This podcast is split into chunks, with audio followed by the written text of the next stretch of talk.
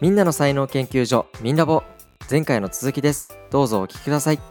えっとね逆に俺がすごく感じてるのはまたなんかそもそも論ぶち込むんだけどうん。才能の話でさえなくなるけどねまた。うん。もともとさ商業というか商売。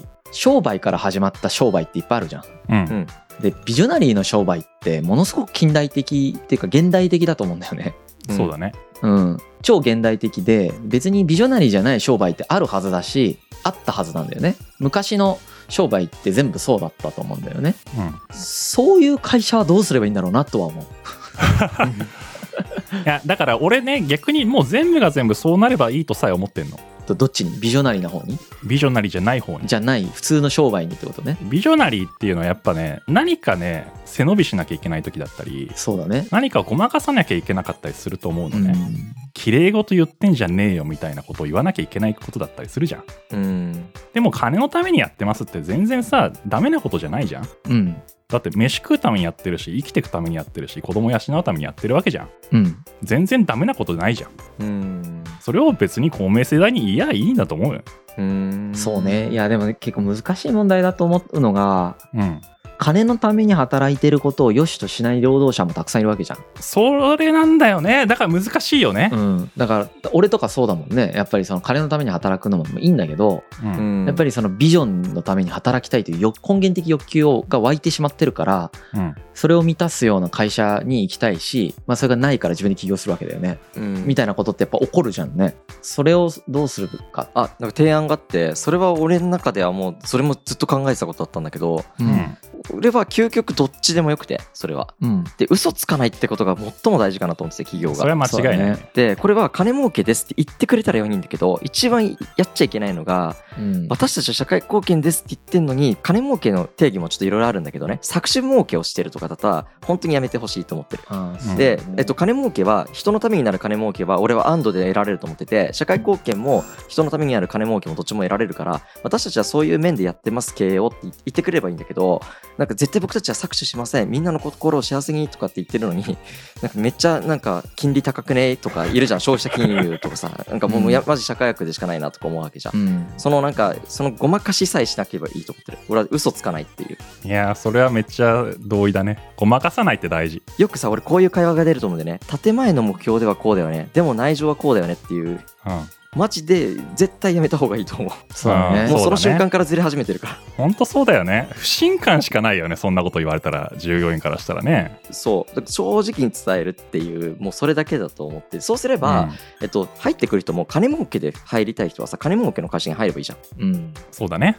思考も似てるし。で社会貢献したい人は社会貢献に入ればいいじゃん。その会社も給料安いんだよねちょっと。うんうん。うん。だからそういう感じで考えたらよくてうん。僕たちは社会貢献でお金も稼げますって言ってそれも嘘じゃなければいいんだけど内情は社会貢献で言ってめっちゃ悪いことしてお金も儲けるみたいな。だから給料高いんでしたみたいな。蓋を開けてみたらそうでしたみたいな。でも給料高いからもうやめられませんみたいな。なんか、うん。そういうのにハマってる人多いじゃん。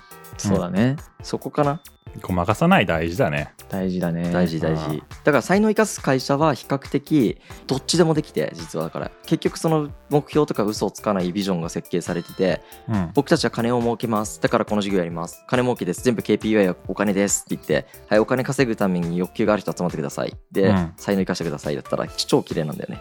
うんうんいやなんか俺ほんとホットなトピックでさ今の話って。うん。先週末にあのちょっと相談受けたのね知人から。うん。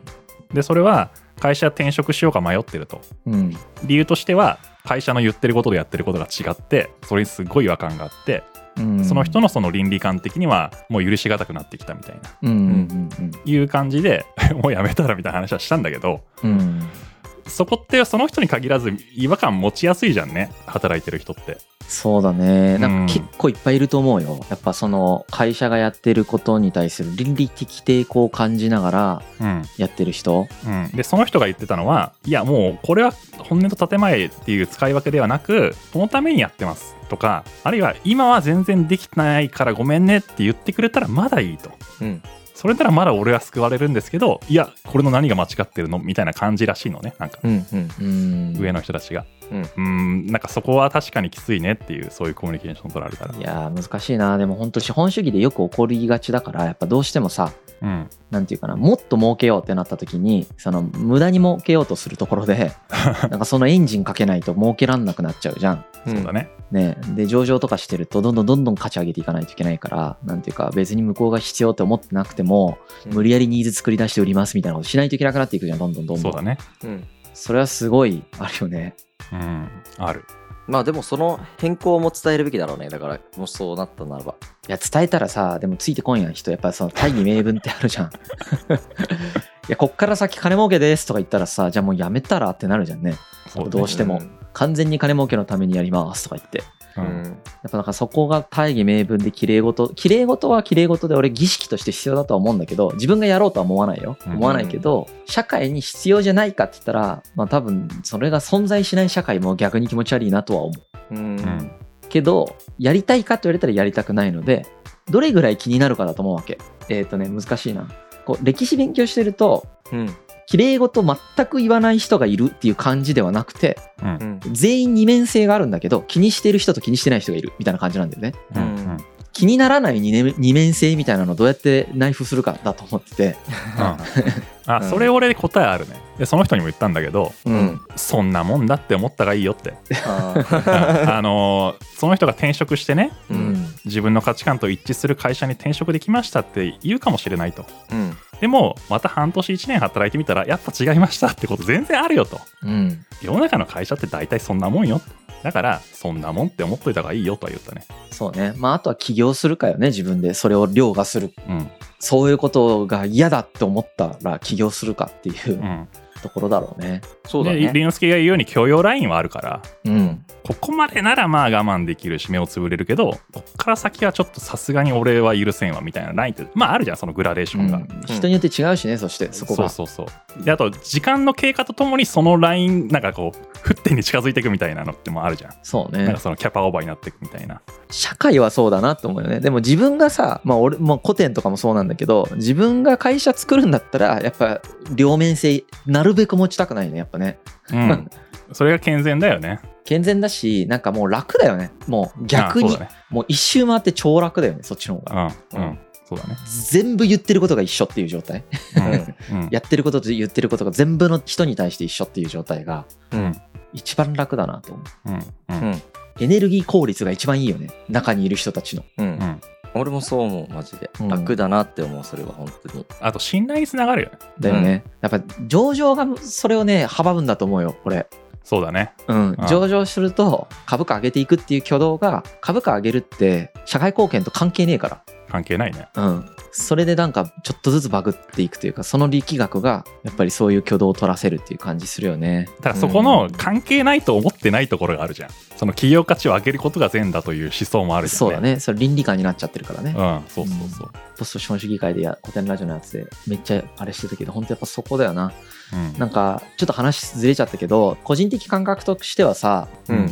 これからの社会とこれからの会社うんうんはもうその今さっきヨッシーに相談をした人みたいな感じの人がめっちゃ増えてくると思うわけ、増えるだろうね。うんうん。もう俺らの上の世代とかってそれ割り切ってなんとか働けますみたいな人結構たくさんいると思うんだけどうん。うん。もう俺ら世代からさらに下の世代とかになってくるともうそういうなんか人騙しながら金儲けして自分が給料もらえますみたいなのがもうもうほんと耐えられませんみたいな人の割合がどんどん増えてきてるという感覚があるし。うんでうん鬱になるよねそうなってね。そう鬱病になる嫌ほんとね嫌なってで幸せじゃないもうもはや。それでお金もらったとしてっていう状態がどんどんどんどん多分その増えてくる。うんでも自分の才能を生かせないみたいなことも多分もう許容できなくなっていくしうん。自分の住む場所を自分で決められないとかも多分許容ができなくなっていくんだよね。うんうん。あ転勤とかねそういう。そうそう。転勤でもう会社になんか結婚したのになんか地方飛ばされますとか うん。逆に東京に行かされますみたいなんでうん。ありえないじゃん。そうだね。配偶者と一緒に暮らす権利剥奪されてるとかってさうん。俺からするともう本当ありえないマジで、そうだね。とかいうことがなんていうか会社に決められるみたいな時代が本当に終わるなって感覚があって、うん。うん。終わるだろうね相場ね。終わるから今後は割合としてはタカチンが言ったようにうん。嘘を言わない。会社が増えてくるしどんどんね。でそういう会社が残っていってそうじゃない会社が滅びていくと思うし。ううん。一方でヨッシーが言ったみたいに今の社会をこのスナップショットで今切り取るとまだそういう嘘嘘じゃないけど二面性を分かりやすく持ってる会社。中から見たら分かりやすい二面性がある会社。うん。とか、まあ、社内同士でいがみ合いまくってる会社。とか、うん。尊敬できる人がほぼいない会社とかさ 自分の才能を全然ぶっ潰されて歯車としてなんか利用されてますっていう感覚になる会社とかの方がうん。多分数としてやっぱ多いんだよね。そうだね。けど兆候としては多分あの逆転すると思っててうん。新しい潮流はこれから先にメインストリームになる方はやっぱ才能が生かされる。うんうんであの住む場所とか生活スタイルを自分で選べるううん。んっていう風になっていくと思うんだわ。うん。そうね。いやこれもうタカチンがさ、うん、もうあらゆる会社の経営コンサルやった方がいいってことなんじゃない？いやでもね これねやっぱ高知あんまり経営コンサルじゃない感じがしててこれか勝手に言ってごめんね。全然全然。全然経営コンサルしてもいいと思ってんだけどうん。高知の才能がフルマックスで生かされるのはやっぱり啓蒙活動だと思う俺。あーいいね。才能の。いいねいいね、えコンサルを育てる立場の人だと思う。やっぱり、うん。ーはいはいはい。自分がコンサルして一社なんとかしますとかいうのはうん。高知が持ってるポテンシャルに対してはしょぼいとやっぱり。うーん。もっともう万人に対して才能理解のアップデートさせるみたいな感じ。うんうん。いいね。確かに才能って確かにそうだよねみたいなのが、まあ、ある程度常識になってきてうん。解像度が低いわけやっぱ。今の才能に対する理解ってめっちゃ解像度低い。うん その解像度が上がった状態がうん。これからの世代のスタンダードになりますっていう状態を作る人になる可能性が最も高いなと思ってうん。うん見てるけどね。いやありがたいわ。できると思う。やっぱそれが。めちゃくちゃ嬉しい。啓蒙活動いいね。タカチンっぽいね、うん。啓蒙っていうとなんか偉そうなんだけどでもいわゆるそういうことエンライトメントってやつだよね。だから本当照らす。うん。その才能領域を照らすことによってみんなが見えるようになってああいう風になってんだとうん。あこうしたらいいじゃんって思える人がちらほら出てくる。まず最初は。ううん。んいきなり万人を救うみたいにはならないと思う。やっぱり。うん。ちょっとずつ出てきて。でその人たちがさらに広めていってくれて、うん。常識化していく。ううん。んいいね。そうすると才能に対しての何解像度が人類全体的に上がるみたいな。うん。確かになんかそれができる感覚があるんで、いやそこはねやっぱタカチンの軽さと明るさがやっぱ生きるところだと思う。うん。いや本当に、あとはやっぱり才能に対する執着だと思うんだよね。うん。異常だもんやっぱ。シンプルに。そうだね。うん。確かに。そその執着がなせる技かなと思うけどね。うんやっぱり大学の研究者でもできないかもしれないぐらいの広範な角度からの攻めができる立場にいるし今。確かにね、なんか全く飽きずというかもはやなんかもう熱量がどんどん日々上がってる感覚はあるけどね。だから執着って言うとあれだけどあれだよね。信仰だよねある意味でね。信仰でもあは信り仰じゃんそうだね。こだわりだよね。そうだね。なんか俺最近ちょっと嬉しかったのがさうん。なんかとあるあのお医者さんを手伝っててそのお医者さんはスタートアップでそのやりたいミッションがあるよね。うん。で彼がやりたいのは本当に健康寿命と実際の健康がズレが大きすぎてうん。もうゼロ時予防から変えたいってずっと言ってるんよ。うん。もう野菜とかから変えたい食べ物から変えたいってずっと思いがあってうん。でまずは本当に健康を理解してもらうためにもう予防医療とかのレベルじゃなくてもうもはやなんか生まれた時ぐらいから気づいてほしいレベルでやってほしいっていう思いがすごい強くてでちょうど会社作るって言っててなんか俺は才能がすごい大事だと思ってずっと力説してたらうん。あの理念の中に才能を入れてくれたおー。えー、素晴らしいね、やっぱ結局それも健康だよねって話になった。才能を生かすことが。確かに。なのでもっと全体的にはこうやって伝えていきたい思いはあるけどね。そうね。そういう理解者が増えていくだけでも全然違うよね。だからそのその会社でそういう才能が重視されるっていう経営スタイルの人たちが増えていくっていう状態ができるとすごくいいと思うね。うん。あとどんどん成功事例成功事例というか才能が開いていく人たちが増えれば増えるだけ説得力を帯びてくるよね。うんあとなんかむ難しさもあるじゃん。実際やってみての。うん。そういうのもなんかシェアしていくといいと思う。なんか今にわかに解決できない難しいトピックとかあるじゃん。うん、うん。ね、例えば俺が感じてるのは才能構造を理解するとかできると思うんだけどうん。見極めるのはまあマジでむずいと思う。やっぱり。うん。やっぱその見極めるという才能が必要な感覚があって。うん。でそれがその企業の中で才能学が機能することに対するボトルネックになる感覚がある。才能見極め人材が不足するとかが。うん確かに。それはね本当にそうだと思う。だからあの企業によって HRBP っていうのがいてさヒューマンリソースビジネスパートナーっていうんだけどあのうん企業の事業戦略まで分かってて人材を見て動かす人たちなんだけどうん。なんかそういう人たちにこの理論はちゃんと学んでほしいし理解してほしいんだけど僕より人を見る目のある人もいるから諦めなければ全然できるとは思ってる。うんうん、ただ誰しもができるかっていうとちょっと難しいかもしれない。なんか人を見る目がどれぐらいあるかもわからんでね自分が。あーそうだね。ねそそれで言うとね多分ねもしかしたらこのミンラボでやった方がいいかもしれない観点はそもそも人間とは何なのかっていうところをまあ俺が今勉強してるのは心理学の部類だけど社会心理学と心理学だけどそれだけでもだいぶ変わると思う概念が。いや高橋そこに尽きるよ、あ本当？うん、そこだよ絶対。なんかなぜ俺がこんだけ人俺は別に自画自賛してないけどその人を見る目はちょっと人よりはあると思っててなぜかっていうとそれは人のことをタイプで見てなくてうん。この人はこういう複雑性を持ってるなとかこの人の話からもしかしたらこんな可能性があるんじゃないかっていう予測を立てて質問していってるのね。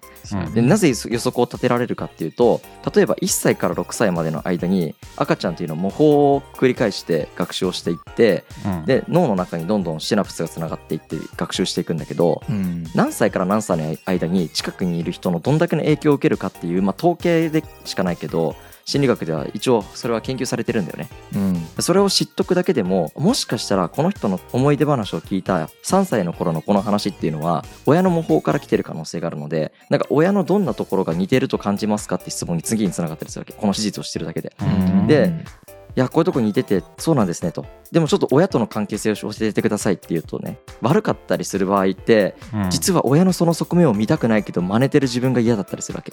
それを俺に伝えられなくて自己開示できなかったりするわけ。だから実はね。なんか〇〇さん親とねすごいうまくいってないと思うんですけど実は親の嫌いなところと似てて自分が嫌だと思った経験ありませんかって俺は問いをかけるわね。うんうん。うんシャドウだったりするわけ。自分の隠れてるこう見たくない部分。うん。そうだね。これを見つけていく上でのまたシャドウセッションみたいなのが存在するんだけどうん。それを見つけるためにじゃあ一緒に見ていこうと思っていろんな質問を繰り返してもう一回ここに戻そうってことを俺は計画的に考えながら質問するよね。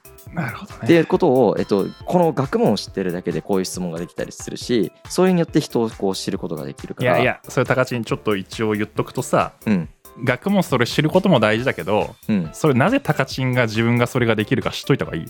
なぜできるか。その質問ができるってことは高知がうん。高知自身の人格を割と全方位的に承認してるからね、確かに。そうかも。うん。えどういうこと？どういうこと？どういうこと？俺ごめん理解できなかった今の高知に見えててその人に見えてないその人がいるってこと。ああそういうことか。でそのシャドウを見るためでそこにシャドウがあるということに察知できるためにはうん。自分もその見てない自分を許したとか見てない自分もなんか再所有したとかそういう経験があるからできるそれは。あーでそのうん全体性が高い人ほど相対する人の隠れた事故を指摘することができる。うんこれはテクニックをいくら学んでも質問者があるいはワンワンする主体がうん。その人自身の人格の全体性をあまり所有してなかった場合うん。その質問は機能しないしできない。うん。あれテクニカルすぎてその質問を受けた人が不安で安心できず返せない。うん。っていうことが起きる。だから高知がさこれって結局人間理解に尽きるんだよねみたいな話したじゃんさっき。いうん。やほんとそうなんだって。人間理解って自己理解だね。うんうん、そう。本当そうだと思う。だからやっぱり人文学大事なんだよな。歴史だねじゃあ。まあ歴史に限らずなんだけどね人間を理解しようっていうその本当に工学とか医学ももちろん全部大事なんだけどうん。人間そのものに対する理解が結局全てのアクションに影響するんだけどうん。今のヨッシーの話を僕がどう理解したかっていうとうんやっぱりその結構才能とかって特にそうなんだけどその人間の根幹を見るものになっていくじゃん。うんであるゲームルールの中でなんかうまく立ち回りましょうみたいなことだったらうん。あんまり人間根幹理解しなくてももうそのゲームルール決まっててうん。例えばえあの本当言い方悪いけど営業で売り上げ上げましょうとかね。うん。で商材完全に固定されてて提案でもないですと。で値段も固定されててでそれとにかく売る数だけで評価されますみたいなやつだと、そのルールハックでなんとかなったりだとかうん。なんか結構表面的なやつでね、まあ、それもいろんな深さもちろんあるというのは分かって言ってんだけど、うんうんあの分かりやすい例でいくとそういうのハックしやすいよねやっぱりね。ううんん。なんだけどその人間根幹に近づいてくるとその要はゲームルールみたいなのがない領域だよねもうね、うん。さっき言ったみたいにパターン化できませんっていうのはまさにそれを示してると思うんだけどうん。ルールをルールとして設定しづらいしてしまうと嘘になってしまいますみたいな領域で何かやろうとすると,、えー、と自らの人間性とか生き生き様が問われるっていうステージに突入する。そね。それはもうスキルとか知識を完全に凌駕してて自分のなんか人生経験とかどんな人生を送ってきたかとかうん。なんかそういうことにものすごく左右されるみたいなことが起こるなとは俺も思った。わ。いやもう絶対そうだよ。ね、それってすごく難しいよね。あの何が難しいかというとそれを一般化しようとすると難しいよね。うん。まあ、自分がやりますとかこの人にやってもらいますとかっていうのはまあまだなん究極なんか考えうるんだけどううんん。これをなんか一般にこう広めていく一つのなんていうかスタンダードなものとして扱っていこうとするとうん。その時点でルール化が必要になってくるんだけどうん。さっき言ったように本来ルール化できないものっていうところが出てくるからうん。なんかそこにジレンマが発生するよね。うん。うん。うん。そういう類のものだよねっていうことをさっきヨッシーが指摘してくれたんだなと思って確かにそういう類のものだなと思った。だだからタカチンがうん。タカチンという存在が大事なの。だからそのメソッドとか方法論よりもタカチンという存在が大事。でこのウィンラボを聞いてくれてるリスナーの皆さんがそれに共感した一人一人になってくださるってことがめちゃくちゃ大事もうほんとそれに尽きるよなるほど。なんか俺それで言うと多分生き方あの1兆ドルコーチのあの名前忘れちゃったけどあのザッカーバーグとかさいろいろなそういう人たちをコーチした人って言われてる人なんだけどなんかあの、えーなんか知ってるかも。ロジャーじゃなくて、なんかあそんな感じのそうそんなそうそうそんな感じそんな感じの人だよね。なんか俺の生き方もしかしたらそれに近いかもしれなくて今ある意味だからその龍之介のもとでこういう風な才能を生かしたらいいんじゃないってもっと多分龍之介と喋れてないんだけど最近そんなにね。なんかそういう風になんかもっとこうもしかしたらもう俺自身がもうプレイヤーでいいのかもしれないずっと。いやそうじゃん。最初から最後までそうだったじゃん。でもほら啓蒙活動してっていうささっきの話もあったから。あ、でも啓蒙活動は俺絶対やっぱできると思うよ。その、自分がプレイヤーとして感化するみたいな直接的な仕事もあると思うんだけど、うんこれほど広範な領域と多角的な角度から才能というものを見る立場にいて、うん。と何らのメリットもないのにやってる人もいないと思う ほぼ。だから そこがあのあらゆる学問領域を横断した形でうん。整理されてきてるのは間違いないしうん。それは伝えたら理解できる人はいるわけじゃん。だってさっき言ったみたいに人間性が問われるよ。確かに見るにはね。だけどすでにその人間性を備えてる人っていうのは世の中にたくさんいるわけじゃん。うん。そうだねけど知識がなくてあと知識だけあればその人にはできますっていう人だっていっぱいいるわけ。うんそうだね。俺からすると高知のリーチ先はそこまず。うーんそうだね。いや人間的にすでに立派でです。だけどよく分かってませんっていう人に伝えたらその人もめっちゃ分かってできるようになるみたいな人がいるから、確かに2人みたいにね。その人たちが分かってくれるっていうのが俺からすると一番最初の変化なんだよね。世界の。高知はそれができると思う。しすでにやってると思うそうだ確かねに。あの素敵な人はね本当にやっぱ確かにいるね。むしろ自分より素敵だなって思う人がいっぱいいるから周りには。うん、その人たちに伝えてあげたらかなり大きなことが起きるかもね。うん、まずしかもオフそこでいいと。思う会に来る人たちもやっぱ人格いいじゃんなんか。確かにでもそういうことなんじゃない？あそうだね。なんかまずミンラボのリスナーさんねすごいよ。めちゃくちゃみんないい人たちだからういろいろ考えてるから変な感じの人本当いないもんね。一人もいないよね。俺結構正直な男だからいたら言うもんいたって。ああ 言うかもね。言うことができないぐらい本当皆さん素晴らしい人たちばっかりだよ。わかるわかる。それはすごい伝わる、俺もすごい好きろまあもちろんあくまでもねオフ会に出た限りだけどんうん。ねオフ会も結構人数集まるもんね。うん。実際リアルにお会いさせていただいてみんなすごい楽しすぎて俺3次会までやっちゃったからね。うん。うん。いいじゃん。そういう人たちにまず広めていくっていう。そうだ確かにね。いや本当その通りだね。なるほどね。面白いね。でもこれちょっと結論が見えてきたわ。なんかちょっとあの今日の回はこの辺で一旦終わろうかなと思うんだけどうん。ちょっと次回もこういうちょっと俺が面白いなと思ったテーマを使わせてもらいながらはい。こういう本質的な話ができたら楽しいなと思います。いいね。楽しいはい。楽しい、じゃあ今日はありがとうございました。はい。ありがとうございます